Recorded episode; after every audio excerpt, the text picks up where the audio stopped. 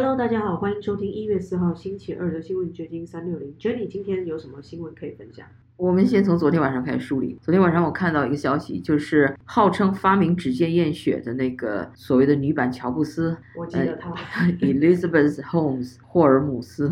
她周一被加州的一个陪审团认定是犯有对投资者的阴谋和欺诈罪，一共有好多项指控，好像是我不知道哪里看到有十一项指控，但是有的又说有七项指控，她是其中有大概有四项被判有罪，其他三项没有达成裁决，陪审团没有一致判定他有罪，但是仅仅就这些成立的指控，每一项的最高刑罚都是二十年，所以最终他要面临多少年的这个牢狱就不知道了。那他的律师还会继续上诉吗？还是这是最终审判？这个辩护律师把这个霍尔姆斯描述为非常天真，而不是诈骗犯。然后下一步是什么呢？在下周的听证会上，联邦检察官预计会告诉法庭，他们希望如何处理被宣布为无效的那三个罪名。这个霍尔姆斯暂时不会被拘留，但是检察官已经要求他，但是检察官已经要求他要出保释金。然后量刑听证会会在稍后的日期举行，所以说现在是还在等待量刑，没有说要再上诉。明白了，因为他的姓氏让我印象很深刻，就是大家知道的福尔摩斯。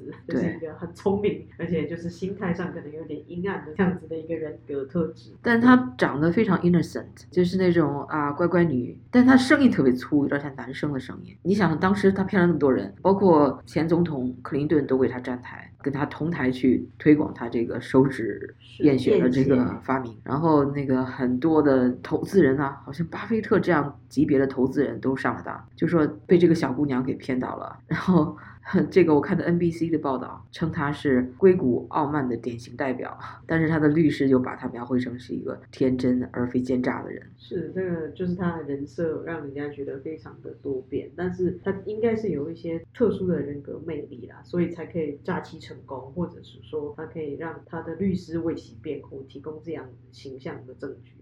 所以千万不能以貌取人。你看了很无害的一个小姑娘，你不知道她的心机有多重。如果有看过金庸小说的人都知道，就《倚天屠龙记》里面那个张无忌的母亲过世前一直跟他儿子说，千万不要相信漂亮女人说的话。但是母亲给儿子临终忠告。哇哦，对呀。OK，另外一个消息我看到的就是那个这个是《纽约邮报》报道的，就说有一份报告。确实证实，基努里维斯是将他的 original 的 Matrix 电影的工资的百分之七十捐给了癌症研究。所以，因为我们一直听到这样的传闻，就说他这个人很高尚啊，他把他的片酬很多都捐赠出来了。但是这次好像是有一份新的报告，叫什么拉德圣经报道，说的确是有这么回事儿。这个他将三千一百五十万美元的片酬捐赠给了白血病的研究，因为他有一个妹妹与这种疾病斗争了八年。以后好像试试了。其实金如李维一直给人家一种很神秘、很忧郁的那种感觉哦，他好像一直都是那种说不出来的那种悲伤的情绪。那我想可能也跟他身边的一些好友的逝世，包括亲人的逝世有关。他的确是一个不炫富又一直默默做慈善的代表。你看他捐了这么多钱，要是其他人早就大肆报道或者找很多人来开什么记者会了，但他真的是很低调的在行善。对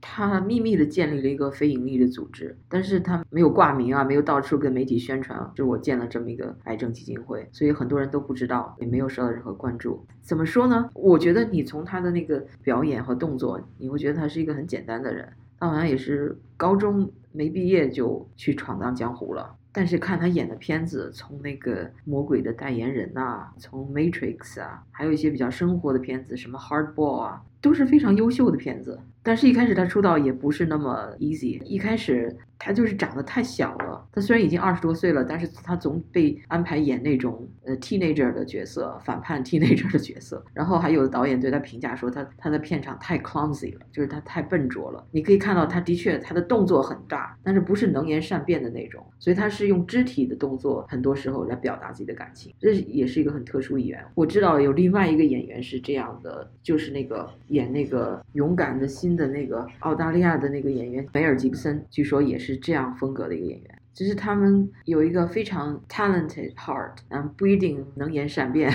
这个是一个 heartwarming news。另外一个就是我们之前有讲那个沃尔玛在中国遭受抵制啊，沃尔玛的那个 Sam's Club，原因就是他把一些新疆的产品下架了，因为中共这些年来一直被揭露是在新疆建立集中营，对新疆的维族人实施种族灭绝的这种罪行。然后昨天又听到一个消息，特斯拉公司在新疆 open 了一个 showroom，就是。他的那个电动汽车的展示厅，这下引来了在美国的很多的批评的声音，就是说你要不然在中国被抵制，要不然在美美国被批评，这些商家你怎么做也不合适。没错，随着这种跨国资金的流动，这些大企业家他们的确好像得选边站了。这个美中的贸易战、美中的经济战上升到了这种美中的意识形态，它可能不只是政治上的抉择，有的时候真的是一种你要为良心或者是正。去去做抉择，对啊，然后这个特斯拉在中国的社交媒体账户上说，让我们开始新疆的全电动之旅。结果这边的批评升起以后，so far 我没有看到伊朗马斯克有正式的回应哎。因为我们都知道新疆有非常多集中营的资料在海外被不同的媒体报道，然后也有很多亲历者提到了在新疆有活摘器官的这种事情发生，所以任何企业在新疆做投资，很可能他都。都会被视为是这种人权迫害的共犯，或者是说为他们书写在经济上支持了这样的行动。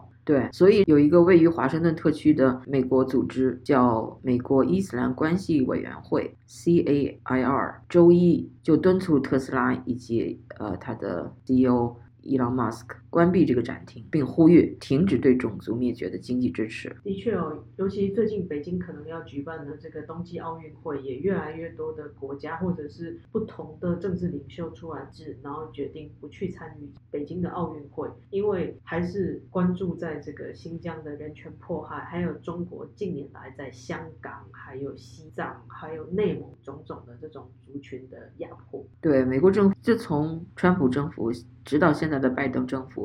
已经对这个明确表态了，他已经禁止了从新疆进口商品，除非那边能证明这个商品不是奴工制造的。的确，这个所谓的劳教所的奴工的确是一个很严重的问题，超时工作，然后很糟的待遇，而且没有足够的食物休息时间。所以说，想想现在的通货膨胀啊，当然大家会考虑可能是供应链的问题，卡车司机短缺，劳动力短缺。但是另外一个原因，你你有没有想到，以前美国的这种超级便宜的 Nine nine cent store 这种 dollar store 超级便宜的中国货是怎么来的？很可能就是因为奴工，即便你不是劳教所的奴工，他也是那种非常被压榨的劳动力生产的奴工，所以也是一种不正常的现象。就是那么便宜的东西，质量蛮不错的，价钱那么便宜。我记得以前采访过一从中国出逃的一个商人吧，他是有政治背景的，他是曾经在。中国的那个电信系统做生意的，大家都知道，电信系统是要政府来支撑的那么一个行业。嗯，在中国没有私人的什么电信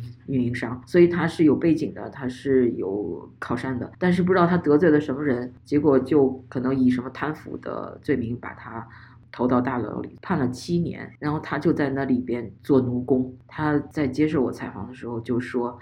他现在就是最讨厌看那是假花儿，就是在那个美国，你经常看到一些或者沃尔玛啊，nine nine cent store 都有那种假花卖嘛，特别是满天星那种花儿，那个花儿特别小又特别便宜，特别费人工。他说那都是劳教所做出来的，否则你如果用正常的工人来做，没有 profit margin，赚不到钱的，你只能用劳教所那样的奴工才能有一点点利润。然后他又说。劳教所的奴工非常怨恨这种虐待啊，所以那些犯人有时候会，比如做旅游鞋吧，他可能会到在旅游鞋里吐口痰，就是糟践那个商品。所以，当我们买到这些廉价商品的时候，也不要就是抱着侥幸或者觉得贪了小便宜的心态，因为它其实可能带了别人的血汗，或者是带了诅咒，或者是就是各种病菌在里头了。对啊，而且。前几年也有这样的求救信传出来嘛，比如法轮功学院在监狱里边写的英文的求救信，在被这边的美国消费者买到产品的时候收到了披露出来，有不止一次这样的报道啊。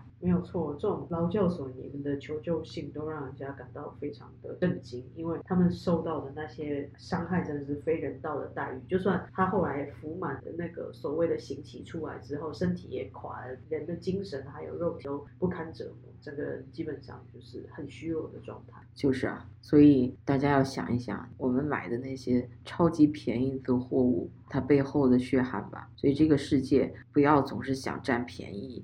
它是一个，如果用物理呃定律来说，它是一个能量守恒的。你输入多少就就得到多少。如果你这么超级便宜的，你在另一方面可能要就是在道义方面可能就会有缺失有损失。如果听众对这个求救信有兴趣的话，可以去看一部加拿大的纪录片，是李云祥华裔导演执导的，讲了关押在中国沈阳马三家劳动教养院的囚犯孙毅写的这些指控书。那孙毅他也是。在前几年不幸的过世，对他已经逃到海外来了，但是仍然没有在美国待下去，他又跑到东南亚的一些国家，不知道是一种什么情形，他被迫跑到那儿去，结果在那里不幸身亡，也有怀疑不是正常死亡，可能是中共特务投毒，或者是就是追到海外不让他继续发生，有点灭口的意思。对我只是我已经证实了很多事情没有办法证实了。那我们今天就聊到这。OK，拜拜。